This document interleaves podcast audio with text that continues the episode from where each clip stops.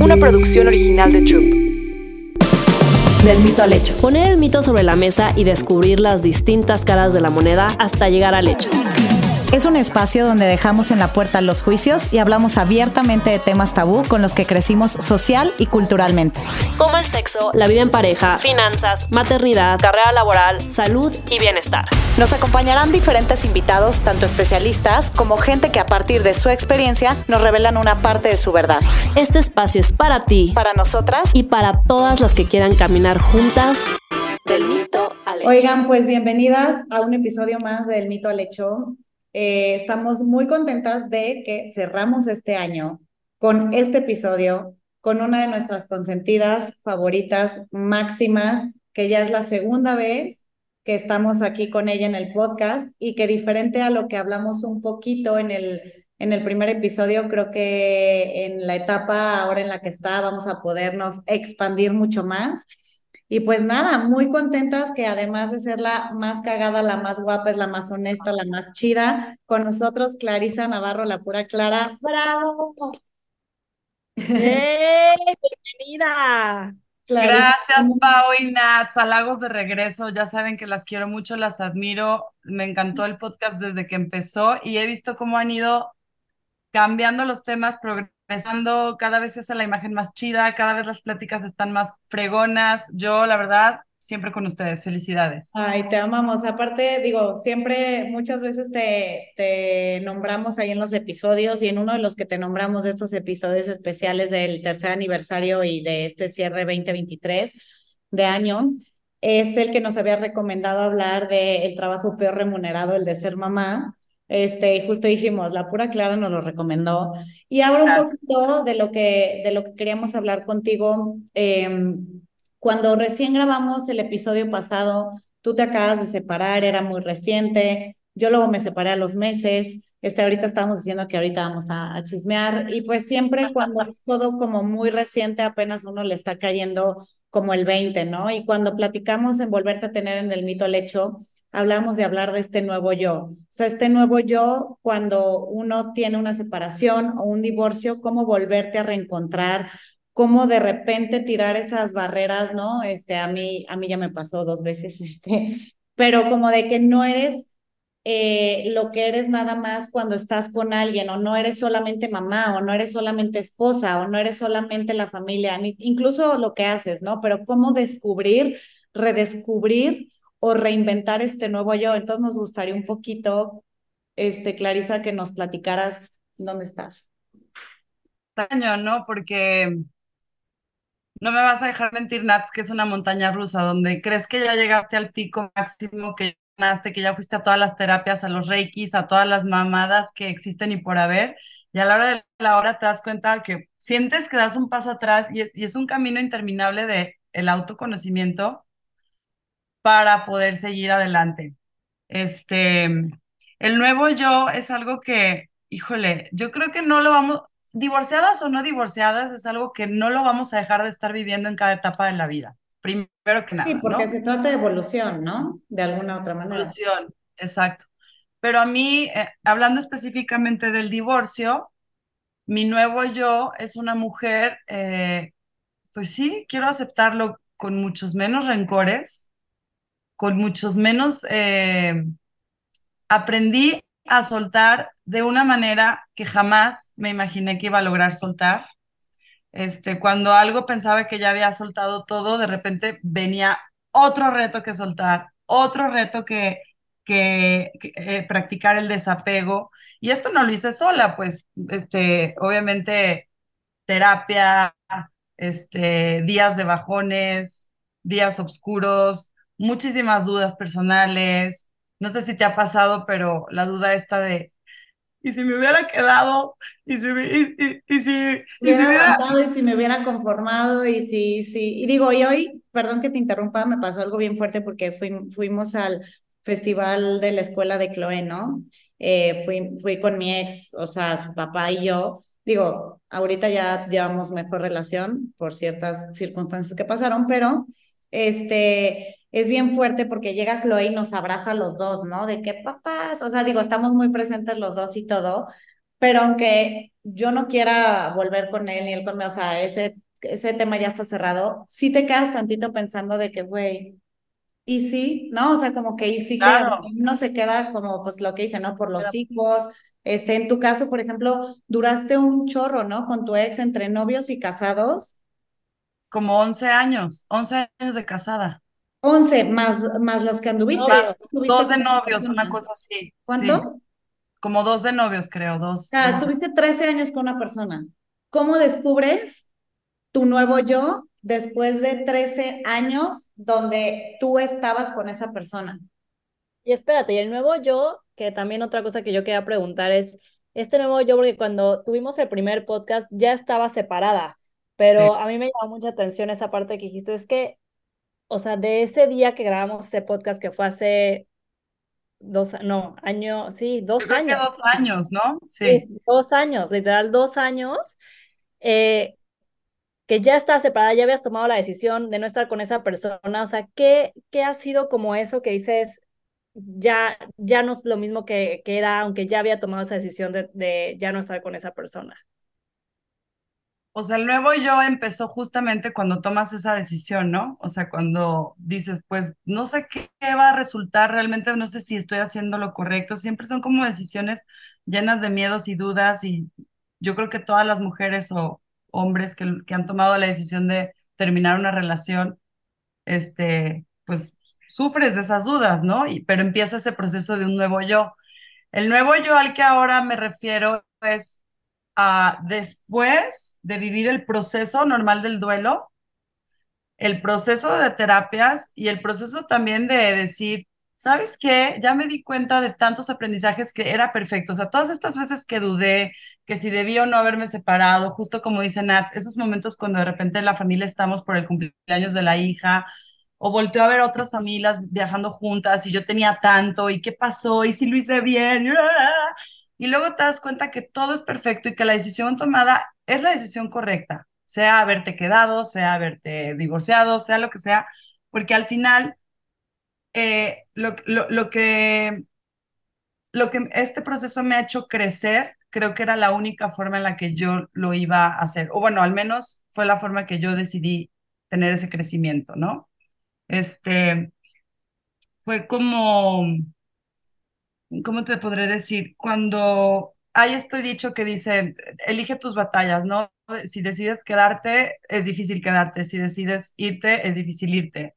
Este, o sea, todo le tienes que echar ganas, o sea, nada, al nada final es es eso. Sí, sí. Y al principio me pasaba mucho que yo tenía como muy claro el por qué mi relación se estaba acabando y las cosas que yo no iba a permitir y las cosas que yo no quería en mi vida y como muy fortalecida desde este lado eh, de empoderamiento de la mujer y yo voy a poder y claro que yo no voy a permitir que mi vida sea de esta forma porque yo quiero este camino y entonces un poquito como culpando al otro de acciones. Y luego me llegó un año en, en el que me llegó como un balde de también aceptar todas las cosas que yo también contribuí para que esa relación no funcionara. Y eso fue algo que me costó muchísimo aceptar porque, aunque no era cómodo, en cierta manera era más cómodo tener un pretexto para entrar al otro. Sí. Y ahí fue cuando empecé a entender que, que no, que siempre, bueno, esto parece pillado, pero realmente lo viví. Y, y, y, y, aunque, y, también el, el, el, dejar de pensar y tener el control sobre el otro y el, fue una soltar así de decir, perdón por esto, perdón por el otro, ya me acordé que yo hice esto, ya me acordé que yo también fui esto, que tal vez yo también te limité en este tipo de cosas. Perdón, perdón, ¿Pero perdón. lo dijiste frente a frente, Clarisa? ¿O no? Lo ¿O dije, no se lo he ah. dicho, okay. pero también aprender a saber que el proceso del otro no va a ser igual al mío. Entonces también el soltar, el esperar una respuesta de su parte como yo la quería, ¿no? Oye, si yo te estoy pidiendo perdón, si yo ya capté, tengamos una relación súper sana, pídeme perdón a mí también. Y entonces, y ahí también aprendí que el soltar incluye todo. O sea, es incluir también que su proceso no tiene que ser igual al tuyo y que ni él está más, este, peor o mejor que yo y que nada, este, mm, ¿cómo te diré? Em, yo creo que de lo que más me ha regalado esto es, uno, conocerme a mí misma, porque sí es cierto que cuando convives con una persona tantos años, te vuelves como una especie de, pues, pues sí, todos nos dejamos cosas, ¿no? O sea, hubo muchas cosas que yo le agradezco que me dejó, muchos hobbies que todavía tengo que él me enseñó, ¿no? O, o muchos gustos por ir a la montaña, muchas cosas bien padres. Pero también el, vivirme sola me enseñó que yo tenía otros que tenía por ahí abandonados y que me gustan muchas cosas que a veces no sabía que me gustaban. Y creo que esto ya lo habíamos platicado, que les pasa a muchas mujeres que están este, de tiempo completo en la maternidad. Y no, bueno, no, no es que todas nos tengamos que divorciar para darnos cuenta de quiénes somos, es que esto es algo que tenemos que hacer, estemos en la situación que estemos. ¿Qué te gusta? ¿Qué película te gusta? ¿Qué música te gusta? ¿Dónde quieres ir? ¿Cuáles son tus sueños? Este, no nomás como que de repente entramos en esta dinámica machista donde el hombre medio elige, o más bien la mujer, dependiendo de quién lleva el control económico en la casa, elige a dónde se van de vacaciones, es, es algo muy extraño. Y todavía sigo con eso, digiriendo y, información. Y que aparte también es un tema de, de, de, o sea, como siento que, no sé si es un tema de género, porque seguramente hay excepciones, pero que las mujeres somos un poco más complacientes o más de, sí, o sea, si quieres hacer eso, órale, va.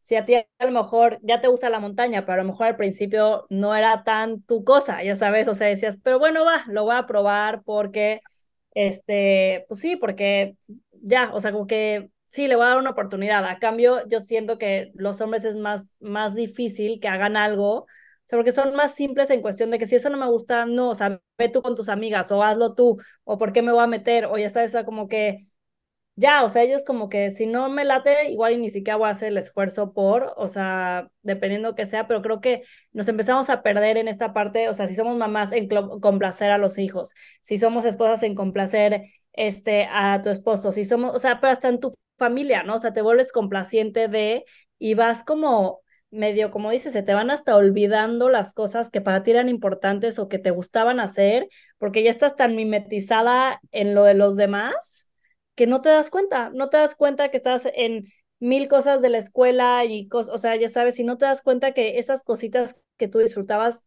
ya no están, o sea, como que eso sí se me hace como, como, como dices, no te tienes que divorciar, o sea, no tienes que estar sin, o sea, es algo muy cañón que sin, es nada más una introspección de a ver qué, qué me gusta a mí y cómo lo empiezo a hacer otra vez y como este, que ahorita que estamos en cierre de año y que ya acabó el año y que justo empezar un año nuevo, como que es un buen, sabes, un buen ejercicio lo que dijiste, Clarisa, de, oye, ¿te has sentado a pensar qué son esas cosas de ti que has dejado pasar por tu trabajo, por ser mamá, por ser esposa, o sea, por los diferentes roles que tienes que cumplir como mujer?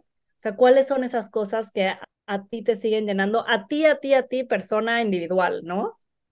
Totalmente. Sí creo que sí es una condición más de, de género el que seamos más complacientes, el no poner tantas, tantos límites, el no saber poner los límites correctos. Y entonces cuando tengo todos estos aprendizajes es cuando me llega el diablito que me dice, uy, y si los hubiera aprendido antes, a lo mejor mi matrimonio no se hubiera acabado porque yo hubiera sabido cómo manejar estas situaciones y poner límites a tiempo, pero no, no, no pasó así. Y eso también es soltar, decir, estoy aquí y, y, ya, dejar, o sea, ya pasó. Ahora, este, ahora sí creo que estoy más lista para nuevas relaciones. Este, tengo otras herramientas y quién sabe qué otro espejo me ponga la vida, pues siempre va a haber retos cuando vives en pareja. Pero madura, eh, ojalá podamos a nuestras hijas enseñarles desde antes la importancia de, tener esta claridad de quiénes son y, y, saber poner estos límites sanos, este, porque no está mal hacerle el paro a tu pareja de ir a donde quiere ir. Lo que está mal es, como dices tú, en, eh, eh, terminar este, complaciendo de más, porque al final las facturas las cobras de otra forma. O sea, siempre van a ser en forma de frustración, en forma, no sé, te puedo contar de mil historias que ahora que lo veo de fuera digo, es que como las dinámicas en México todavía están muy raras, o sea, todavía no. Estaba escuchando el podcast de esta mujer que ganó el Premio Nobel de Economía, que se puso como a hacer toda una investigación del gap que hay, este, esto que hablan tanto del gap del salario de hombre y mujer, ¿no? Y entonces el podcast, o sea, termina, me, me dejó pensando en muchas situaciones. Claro, ella lo habla desde un mundo muy primermundista donde se podrían aplicar este tipo de regulaciones desde el gobierno y así. O sea, luego lo pensé en México y dije, ay, es que nos falta un montón. Pero a grandes rasgos, lo que dice es que no es que exista esta discriminación por ser hombre y mujer como tal, de que, ah, eres mujer, te voy a pagar menos. Ella empezó con una investigación a darse cuenta que nosotras mismas, las mujeres, decidíamos bajar nuestros cargos, bajarnos un poquito el escalón por darle prioridad a la maternidad, lo cual es totalmente entendible, por darle prioridad a la estabilidad en la pareja, por darle prioridad, porque justamente, claro, a mí me parece algo correcto, pero en el hombre esa posibilidad nunca estuvo instalada. Entonces ella hablaba de un problema más a nivel sistemático, pero así profundo, que desde regulaciones en la ley, como, como obligar a que los papás tengan el paternity leave, este, entonces hagan este forzoso, ah, hablo mal inglés, pero bounding se dice, o cómo se dice, cuando... Sí, sí, sí, sí. el bonding que dicen papá e hijo cuando... Cuando le das oportunidad a un papá de que goce sueldo y tenga paternity leave estos primeros años, entonces creas una relación con el hijo que va más allá del papá al curul que solo lo lleva al fútbol y la mamá se preocupa por la temperatura, el pediatra, la, la, la, la, la, la. Entonces va creciendo una sociedad mucho más eh, igualitaria en ese sentido y me parece muy interesante. Claro, después lo cambié a Latinoamérica, a México en específico y dije, qué difícil, ¿no? O sea, tú dile a un empresario que le va a tener que pagar el paternity leave a todos los hombres, pues son economías donde no, no, no es tan fácil. O sea, que si, si se toman obligatorio el paternity leave, que si estén en la casa haciendo el bonding o ayudando o que no estén en la casa, ya saben, que anyway, están ahí, pero no están no sea, exacto, exacto. De que me algo. Es un rollo muy cañón que sí, o sea, que pareciera que hay como un camino sin, sí, o sea, que es como un camino medio donde, ay, pues es que topas con pared, pero no, al final, por ejemplo, yo ustedes, eh, yo las veo y bueno, Natser es una fregona en tu chamba, Paola también, o sea, traes a... Perdónenme, literal, ahorita tuve un bomberazo de chamba que yo dije, mujer Banorte, podcaster, mamá, o sea, dije, güey, por favor, suéltenme, pero... No, perdón, perdón, ya estoy de vuelta. No, está bien, te entendemos perfecto. Yo estoy en otro, yo como, como, no sé si lo hablé el, el podcast pasado, como yo me dediqué a full maternidad, durante muchos años, para mí el reto fue... Sí, sí nos lo platicaste. O sea, fue como, ok, sí, yo puedo, yo soy una chingona, pero, ah, ya estoy aquí, sola. Ah, ok, este, chetos, no estaba tan fácil. Sí, es que esa ¿Qué, perdón, ¿qué descubriste ahí de ti, Clarisa? O sea, todos los miedos de esos que tenías de, güey, yo estaba aquí, ahora estoy en este escenario, lo voy a poder hacer. ¿Qué descubriste de ti como mujer? pues un chingo de miedos que pensaba que no tenía.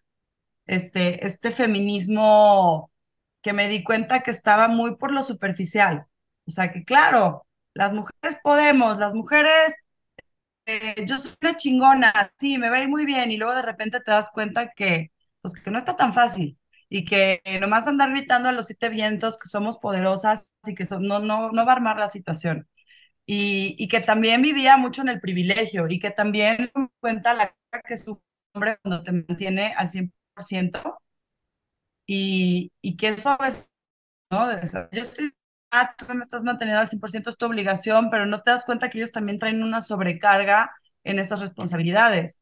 Entonces, pues me enfrenté a cosas que parecerían eh, medio infantiles para tener 38 años, de verdad, o sea, cosas tontas, o sea, de pagos de, de luz, haz de cuenta, cosas tontas, que me cortaran la luz porque no se me ocurría pagarla. Eh, o sea, ¿sabes?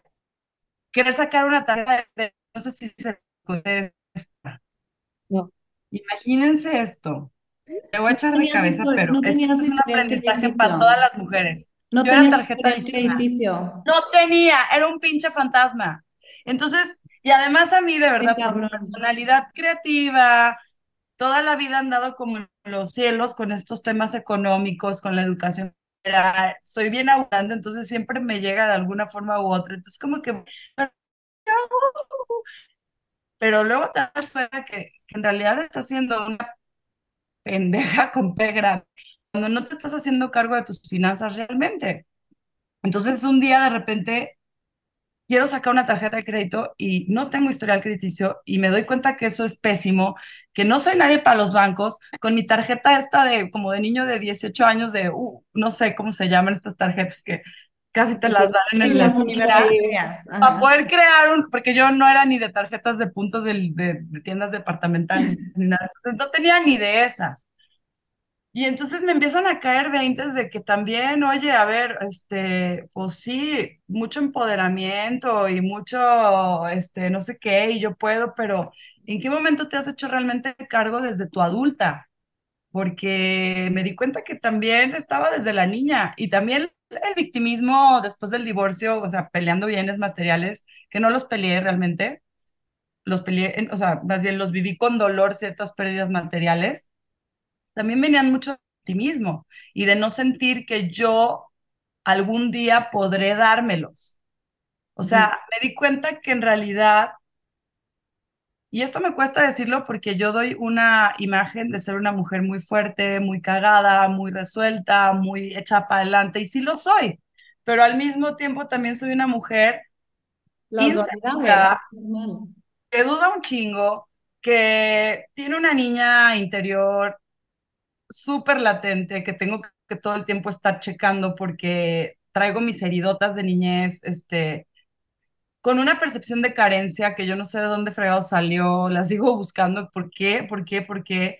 Este, de repente también eh, descubrí que era una mujer muy poderosa, o sea, empecé a vender arte porque era algo que me apasionaba y la gente empezó a confiar en mí luego, luego y, y mi visión les gustaba. Y entonces en el arte me está yendo también muy bien. Y entonces decía, ¿cómo? Pero, pero en realidad no. ¿Cuánto tiempo gasté pensando que necesitaba tener La la aprobación. aprobación de alguien muy cabrón en el medio del arte para poder empezar a vender arte? ¿Cuánto tiempo estuve pensando? Y casi siempre también analicé mi machismo donde casi siempre esa admiración o ese reconocimiento venían de cabecillas, porque no, no es que sea mi culpa, es que las cabecillas son hombres en ese medio también.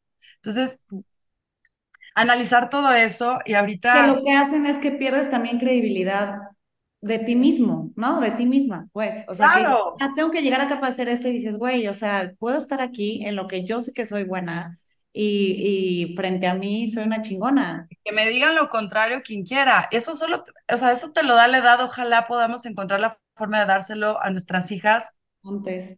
que no, antes, o sea, a mí esto me lo ha dado la edad y las decisiones que he tomado, porque sí te puedo decir que he platicado con mujeres de mi edad que han estado en situaciones muy cómodas, que no han tenido ese encontrón todavía, y no normal, no las estamos buscando, pero de alguna forma, en algún punto de tu vida, ese encontrón te lo vas a dar.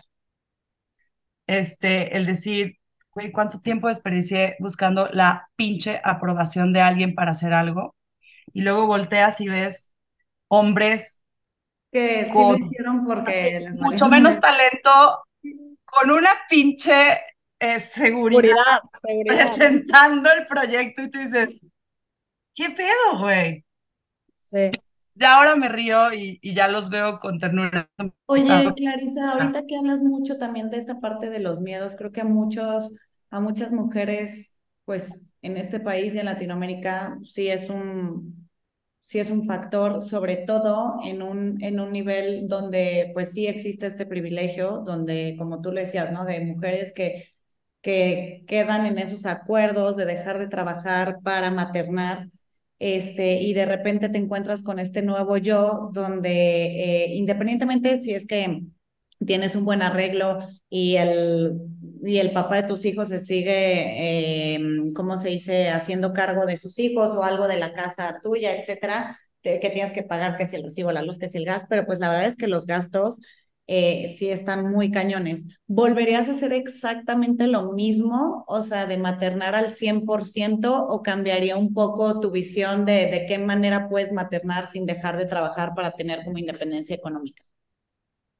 No, no volvería a hacer exactamente lo mismo porque en primera me casé chica y entonces nunca tuve eh, como el, el, primer inicio de engancharme en la carrera y después, o sea, ¿me, entiendes? Decir, bueno, estoy dejando una carrera un ratito, pero para mi maternidad, no, no, o sea, simplemente bloqueé esto de esto que yo quería, ¿no?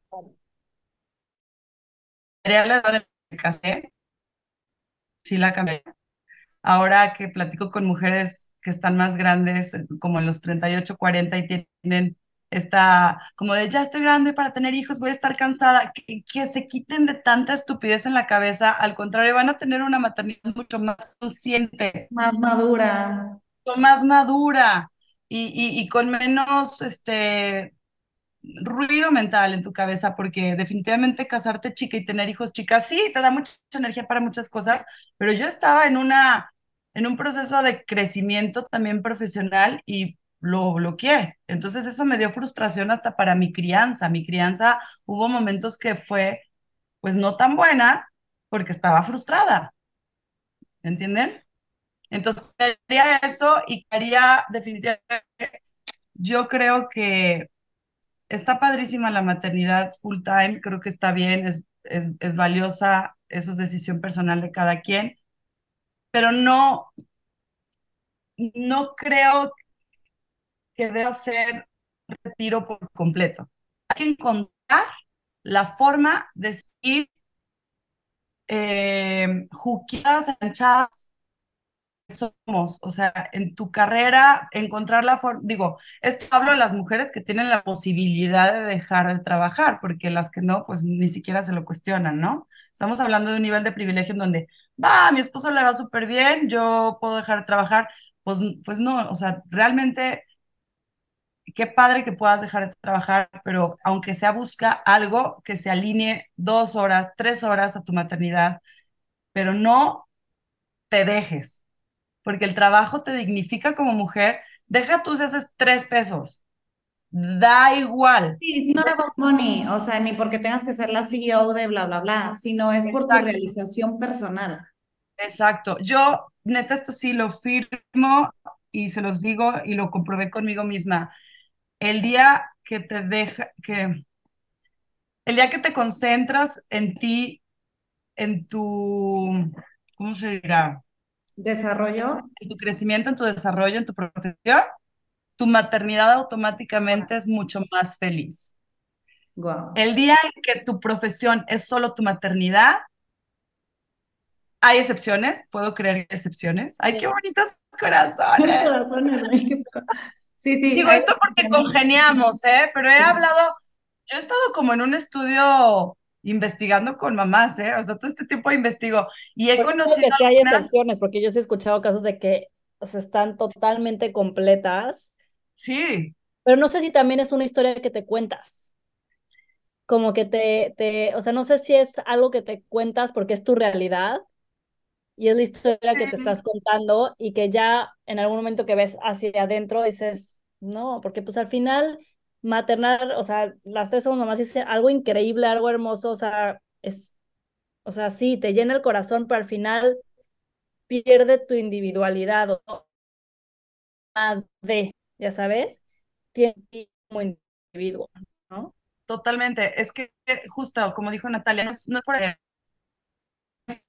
que ser una carrera y no es que tengas que tener un puesto o tengas que a huevo trabajar porque crear estrés y todavía este dieron de que también estoy totalmente de acuerdo, o sea, ser mamá, es ser todo, estar bien buena, o sea, y te metes en ti mismo de no, de exigencia para la mujer, no, me refiero a que simplemente no te pierdas, lo he repetido en todos y se lo repito todos, es como la maternidad es un trabajo que no debería de ser exclusivo de la madre. Estás decidiendo ser mamá con alguien más que su papá.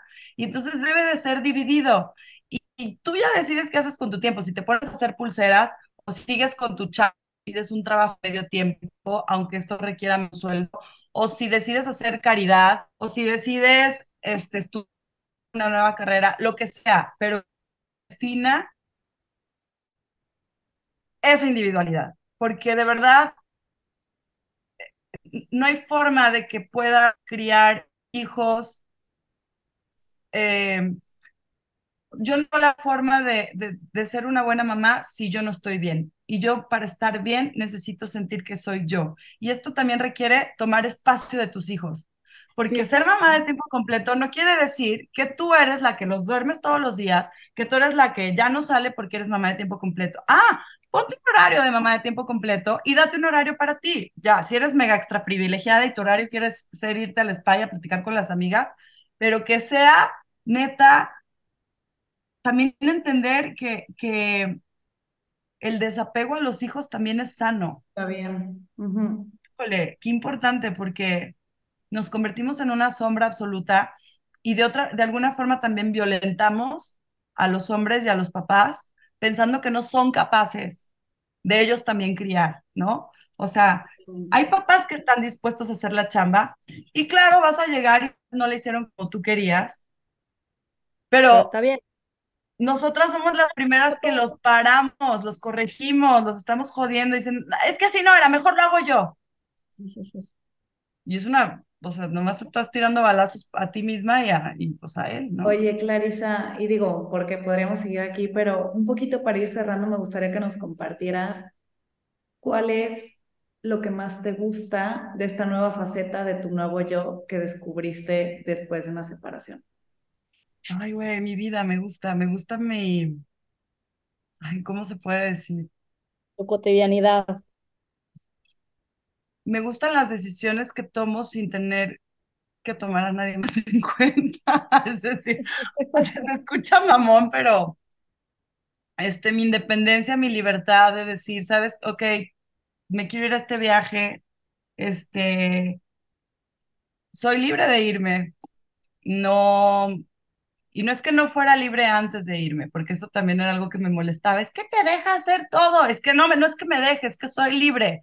Pero sí, al final, cuando sí. compartes tu vida con alguien en pareja y una familia, pues sí. Sí, hay es, acuerdos, hay, sí, hay tiempos, acuerdos. hay organizaciones. Hasta qué vas a hacer el fin de semana, todo, o sea, todo tiene que ir. Y también con el divorcio hay organizaciones, porque al final es, oye, cuando te tocan, cuando me tocan, pero de repente encontrarme en esta soledad, cuando las niñas se van de casa, este, y estoy yo, me disfruto desde otro lado. Mis amigas ya todas casadas, de repente ya no me interesa andar en bares, ya no tengo planes de ese tipo. Entonces me he topado con una Clarisa súper tranquila, que le empezó a gustar meditar, este, estar en mi casa sola, decidir caminar con el perro sola, agarrar la bici porque no tengo que llevar niñas en el coche, este, me he probado este, algo que jamás había hecho antes, como yendo al cine sola, eh, pero como ejercicios, lo hago como ejercicios. Me falta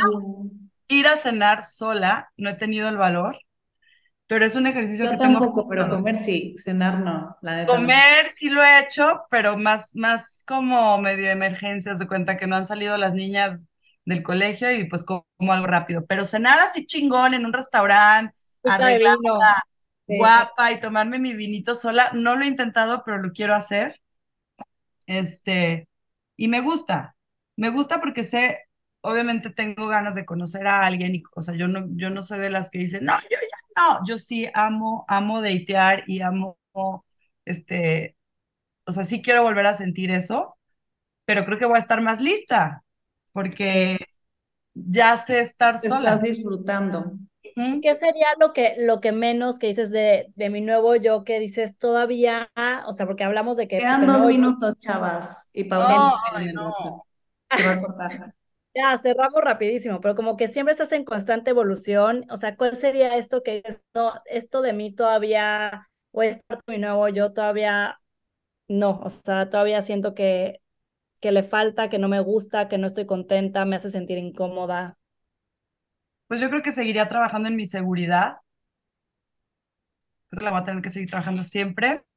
Este, y en mi manejo financiero. Esa parte todavía no la domino tan bien. qué importante, qué bruto, qué, qué, qué importante. Sí, no, ese también es mi, mi, mi patita floja. Entonces, está Oye. padre, cuando tienes una pareja que lo sabe hacer, es muy a gusto, pero cuando esa pareja se va, sí, sí, sí, sí, ese es mi problema, que siempre lo, lo delego y se me hace muy fácil. Este, justamente ayer Andrés me estaba diciendo de que ya el siguiente año hay que hacer un nuevo ejercicio de que tú vas a manejar el, el capital de la casa, yo te lo voy a depositar todo al, casi casi que el primero de enero y tú ya haces lo que, o sea, como Dios te dé a entender, y yo, güey, no, en enero 2 se me va a acabar, o sea, de que... es estresante. Pero bueno, también hay formas. 100%. Estuvo muy a gusto esta plática.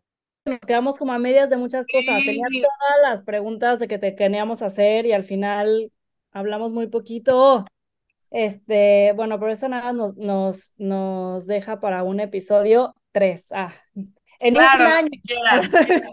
en un año para ver qué tanto hicimos de lo que dijimos, o sea, en un año. Pero muchas, muchas gracias, Clarisa, por tu tiempo, por estar aquí con nosotras hoy, por siempre apoyarnos en este podcast que, o sea, es amor al arte, a mí y a Nat es nuestra terapia y feliz de tenerte otra vez. Del mito al hecho. Una producción original de Troop.